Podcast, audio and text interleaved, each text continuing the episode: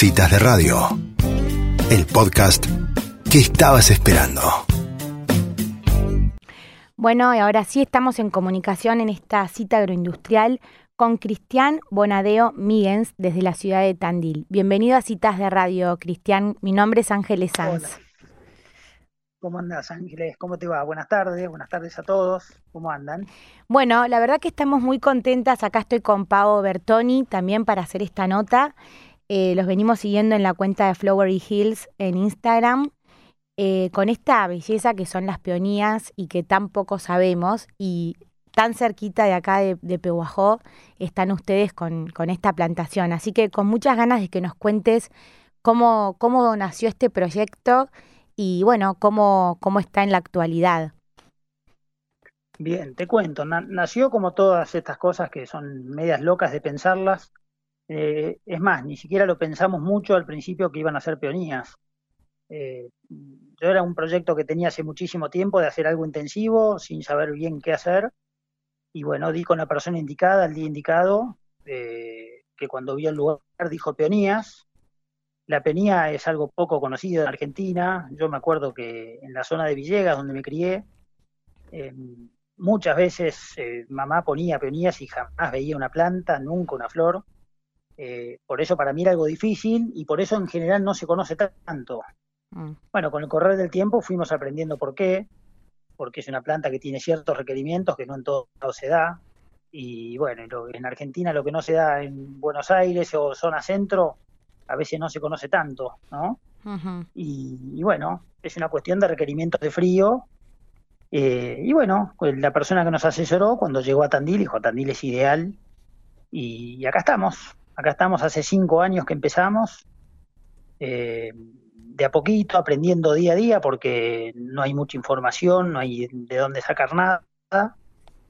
Y lo fuimos haciendo prueba y error, fuimos, plantamos, tuvimos un par de años sin cosechar, eh, aprendiendo cómo, cómo crecía la planta, cómo se cortaba, trayendo a nuestras casas un, un pimpollo, otro pimpollo, viendo cómo era, hasta que al tercer año empezamos a cosechar algo y el año pasado y este ya hicimos una cosecha importante, ¿no? Eh, ¿cómo, ¿Cómo fue esto de arrancar? O sea, la siembra eh, es un cultivo anual. La verdad que estamos como en cero desde, desde las características básicas de la plantación. Eh, ¿Viene la semilla? La, ¿De dónde la sacan? Bien. Bueno, uno de los problemas grandes de Argentina, que también aprendía ahora, sé, sé qué es lo que pasaba, eh, es una planta que se, se, planta de rizoma, se plantan los mm. rizomas, eh, es así, y era muy difícil conseguir rizomas buenos en Argentina.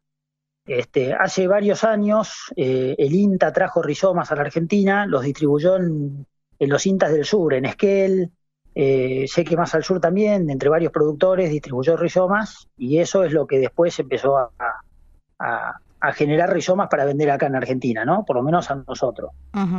Así que la planta, eh, sí, viene de rizoma.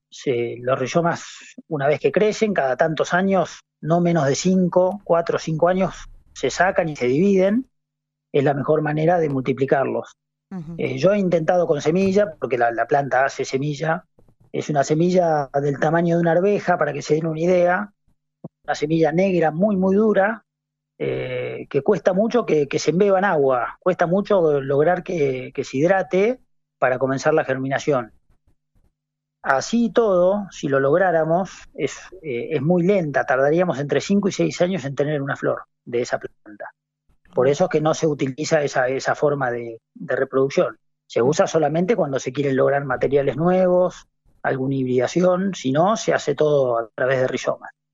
Y los rizomas, bueno, como te les decía, están en el sur, principalmente en Trebelín, que hay una plantación muy grande cerca de Esquel, y, bueno, que ellos trabajan muy bien hace muchos años, y ellos son los que nos proveen de rizomas a nosotros. Y ese, ese mm. envío, o sea, la compra de material, ¿el rizoma necesita venir también refrigerado o en ciertas condiciones, no?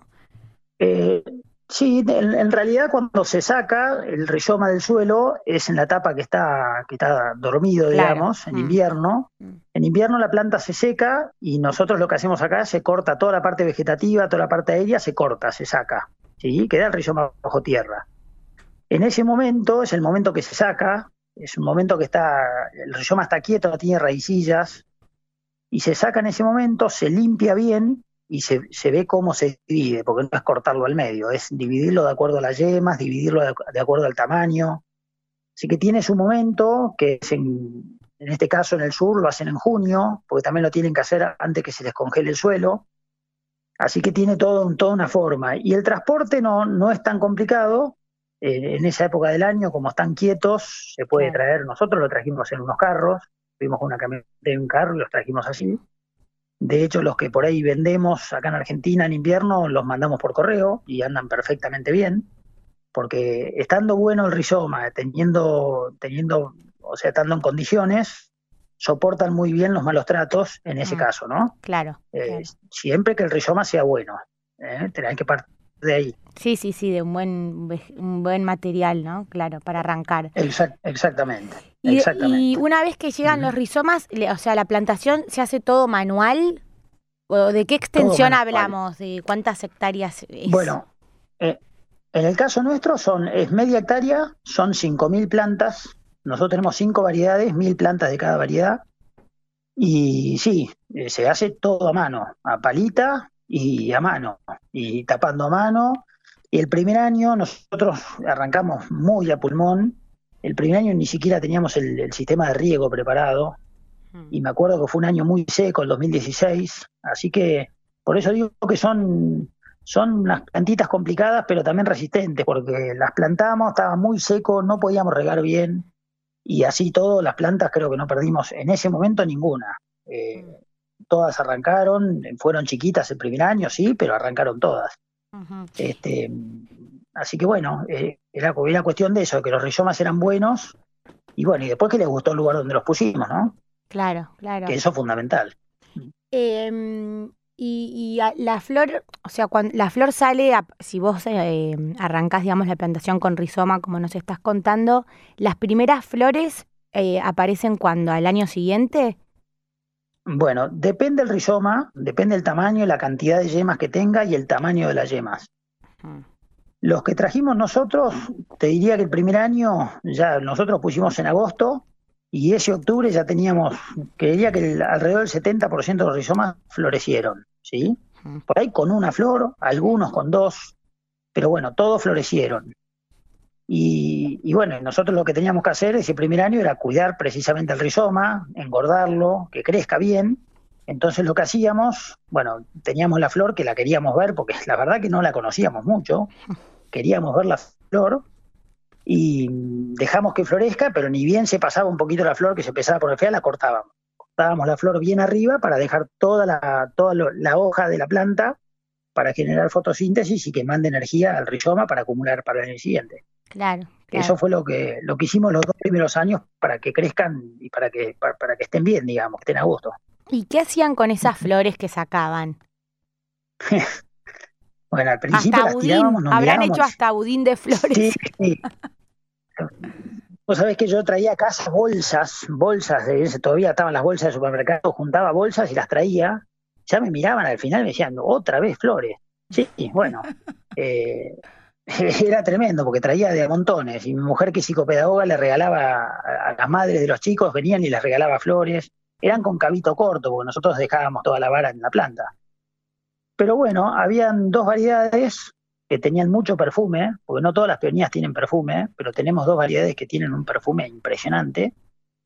Y decidimos probar con una bioquímica para sacar el, para, para, para extraer el perfume, digamos. Mm.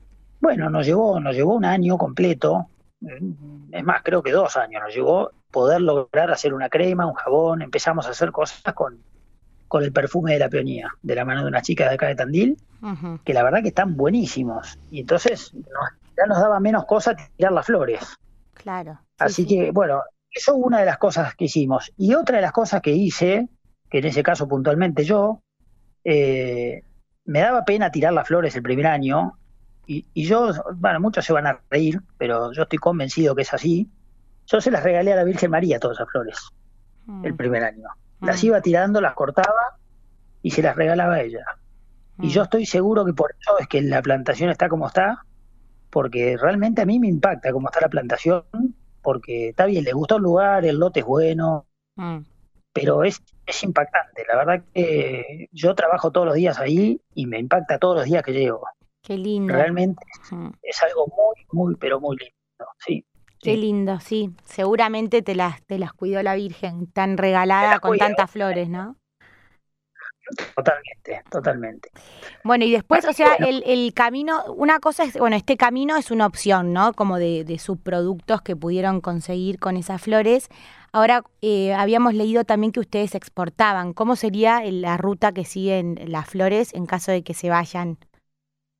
Bien, bueno, el año pasado, cuando llegó un momento que no podíamos cosechar más porque teníamos la cámara de frío llena de flores, no teníamos espacio y las flores explotaban.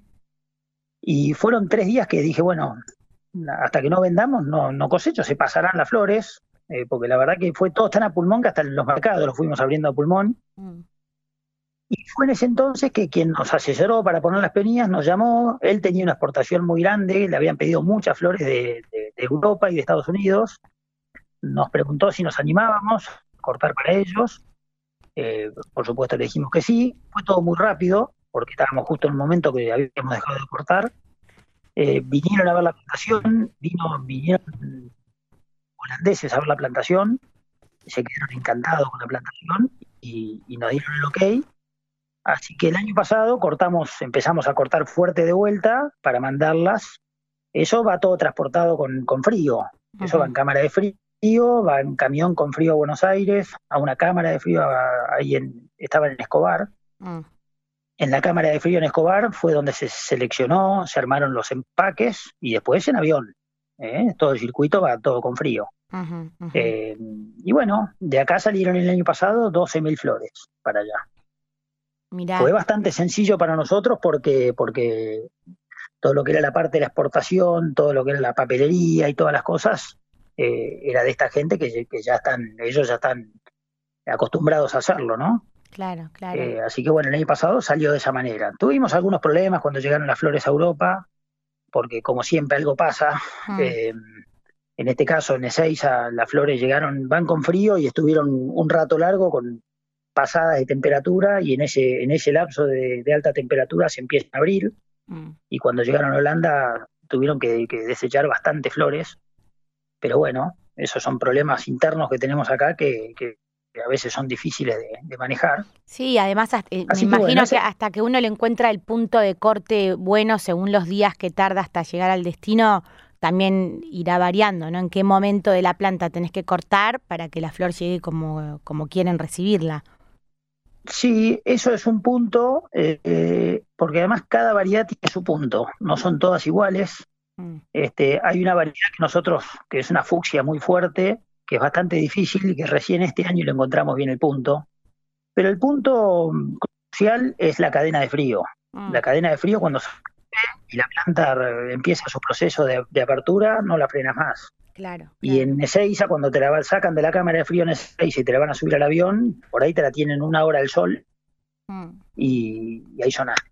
Y ahí perdí. Ayer, el, bueno, el año pasado, cuando fue así, llevaba todo un seguimiento de frío mm. y en el momento que, que llegó a Seiza, pues veías el pico de la temperatura y decías, claro, acá está, acá está el problema. Claro, sí. Pero bueno, Sí, sí, por eso le ponen que- como unos tester, ¿no? Como unos termómetros. que- exacto. Sí, sí, sí. sí. exactamente.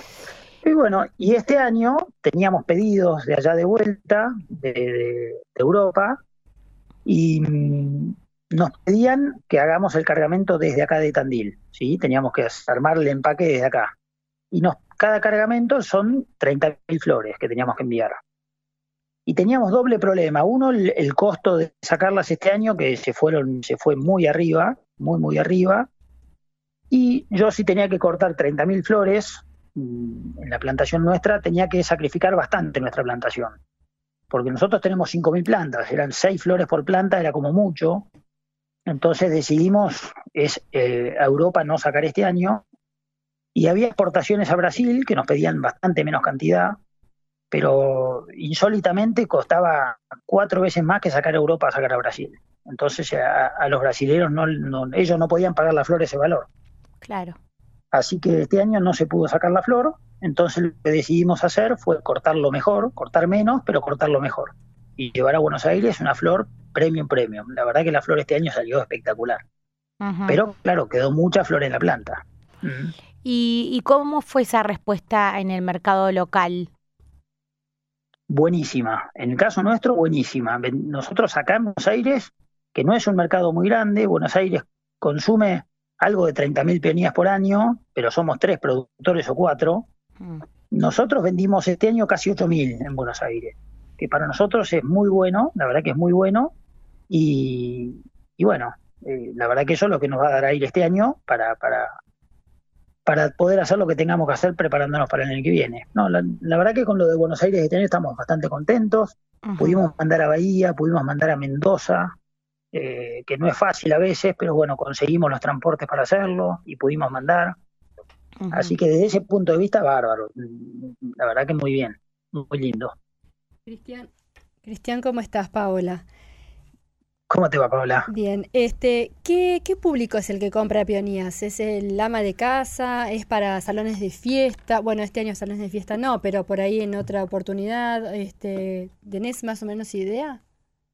Sí, Mira, el primer año que cosechamos un poquito, mandamos a, través de un, de un, señor que tenía un puesto en el mercado de flores, eh, mandamos unas poquitas para ir probando y la verdad que no nos gustó nada eh, cómo llega la flor al mercado. Eh, no era lo que nosotros queríamos. Entonces empezamos a, a, a tocar la, literalmente la puerta de los floristas en Buenos Aires, en la calle, los floristas, los clásicos floristas de la calle, o, algunos, eh, o algunas otras casas que hacen arreglos y empezamos a vender de a poco. Como empezamos a llevarla nosotros a ellos, decidimos también empezarla a llevar a quien nos la pida. Nos llama Juan Pérez de, cualquier lado y se la, si, si, no nos queda muy mal en el recorrido, la llevamos, sea un atado, dos atados. Así que el público fue, fue enorme, fue cualquiera que se enteró y quería, se la llevábamos. Pero las ventas grandes son los, los floristas, las casas de flores de Buenos Aires. Mm. es, Eso fue lo... es una flor que se, que se mantiene mucho en florero, ¿verdad? Es una flor muy linda, eh, aparte de por su tamaño, eh, por lo que se ve uno en los arreglos, se hacen para floreros y mesas grandes. Sí, es una flor que ella sola puede estar en el florero y, está perfecto, con alguna cosita, pero ella sola luce sola. Mm. Es muy grande y si está, si llega en condiciones y está bien en pimpollo, es una flor que, que si le cambias el agua todos los días, le pones agua fría y no la tenés al rayo del sol, puede durar 12, 13 días tranquilamente en un florero. Eh, sí, es un montón de tiempo. Lo que tiene la peonía es que el día que se terminó, o sea, el día que se pasó, pasás caminando por el lado y se cae toda, se desarma automáticamente. Pero hasta ese día se mantiene impecable es, la verdad que se la aguanta bien. Eh, Cristian, ¿cuáles son cuando venían, por ejemplo, clientes así interesados para comprar, digo, en otros países, ¿no? Eh, por ejemplo, Holanda, que nos decías. Eh, ¿qué, ¿qué, características buscan en, el, en la flor para, que, para recibirlas? bien, en el caso de Holanda y Europa, te piden un largo de vara, que tiene que ser de 65 centímetros, te piden un botón también, de unos 4 centímetros de diámetro mínimo. Mm. Eh, eh, te piden una hoja sana, una, una vara sana, ¿no? ¿no? No, no les gusta la hoja ni rota, ni marcado el tallo. Son bastante exigentes. En Europa son muy exigentes. Eh, Estados Unidos no tanto. Estados Unidos con 55 centímetros está bien y, y no son exigentes en el tamaño del pimpollo. Brasil este año se había puesto un poco exigente, nos pedía un largo de vara bastante complicado para nosotros, pero hubiéramos llegado, que era de 70 centímetros. Eh, y Buenos Aires, lamentablemente, te exige que tenga una flor en la punta. Es un poco así el mercado de Buenos Aires. Mm. No te exige vara, no te exige tamaño. Eh, pero bueno, e, eso es lo que nosotros queremos cambiar. Nosotros no queremos ir así. Nosotros queremos ir con lo mismo que, intentamos llegar a Europa, queremos ir a Buenos Aires. Claro, también y también uno tiene que aprender como consumidor, ¿no? A, qué pedir, porque por ahí ah, uno piensa que eso es el producto, cuando en realidad para exportar sale algo que uno desconoce, porque para mercado local en general no queda esa esa calidad. Exactamente, y yo mm. creo que eso hay que cambiarlo. nosotros, nosotros acá tenemos que tener una flor buena, linda, que la gente esté feliz de recibir una flor. Eh, no es lindo recibir que al día siguiente no ande o, tenga la hoja fea o esté manchada. Sí, sí, sí. y, todos esos trabajos como de calidad, de, separar por vara y demás, eh, los hacen, o sea, es no, no hay máquinas para eso, eso lo hace personal, ¿no? Bueno, en Europa sí hay máquinas, hay, hay herramientas que las, las dividen por largo de varas, por tamaño de pimpollo, sí las hay. Acá en Argentina no, no hay mm. nada de eso, lo hacemos todo a mano, eh, es todo selección visual y manual. Y manual. Eh, vamos. Sí, sí, sí. Ahora, ese, el transporte ese lo hacen, em, no es que van por agua refrigerada ni nada. ¿Cómo eh, ese manipuleo, digamos, de las flores? Bueno, nosotros cortamos, a medida que vamos cortando, las hidratamos un ratito, unos 15 minutos, están en unos tachos hidratándose, mientras se van, vamos sacando los tachos, a, los 15 minutos vamos seleccionando, van por largo primero y vamos metiendo dentro de la cámara de frío. ¿sí? Ese es el primer proceso. Y en, la cámara ya después quedan, quedan quietas como las pones, quedan así. Cuando vamos a Buenos Aires, que nosotros eh, las repartimos nosotros, ahí ya le, como que le empezamos a romper el, el, frío a la flor, porque como va la florería, ya el florista quiere venderla, eh, salimos de, acá de Tandil a las 12 de la noche y empezamos a repartir a las 4 de la mañana. Claro. Entonces la flor llega bien fresca, pero ya rompiendo esa, esa cámara de frío, ese frío intenso, y ya empieza su proceso de apertura, pero sin tanto calor. Una cosa es que abra con un aire acondicionado con 10, 12, 15 grados y otra cosa es que abra con 35 grados, ¿no? Claro. claro. Entonces, este, bueno, la llevamos con el aire acondicionado al mango y las vamos repartiendo una a una en Buenos Aires. En ese caso no, no vamos con cámara de frío. Si fuera que van a exportarse, sí deberían ir con, va, debería no, van, con cámara de frío eh, hasta, hasta el avión, exactamente. Mm. Qué interesante, Cristian. Bueno, la verdad que, que muchísimas gracias. Es, es otro mundo eh, que gracias a vos estamos conociendo. Eh, invitamos a todos a que sigan la cuenta Flowery Hills en Instagram. Y vos sabés que preparando la nota leímos que em, las peonías simbolizaban eh, acciones personales que asumen riesgos y desafíos para obtener grandes recompensas. Así que con la ayuda de la Virgen seguramente van a recibir también esas recompensas, ¿no? Sí, totalmente, totalmente. Convencido de eso. Bueno, desde acá, desde Citas, los acompañamos y, bueno, ojalá pronto lleguen también acá a Pehuajo, que estamos cerca. Nos encantaría. ojalá, ojalá, ojalá. Fueron algunas para allá, algunas están en Pehuajo. Mira vos. Bueno, ya veremos si, si, funcionan acá o no. Sí, sí, yo creo que sí. Yo creo que en Pehuajo sí. Más al norte no, pero en Pehuajo sí. Bueno, bueno, haremos la prueba entonces, Cristian. Muchísimas gracias por estos minutos. Por favor, es un placer. Que les vaya muy bien. Muy buenas tardes. Hasta luego. Bueno, una nota muy linda en nuestra columna agroindustrial de la mano de Cristian Bonadío Míguez hablando de las peonías en Tandil.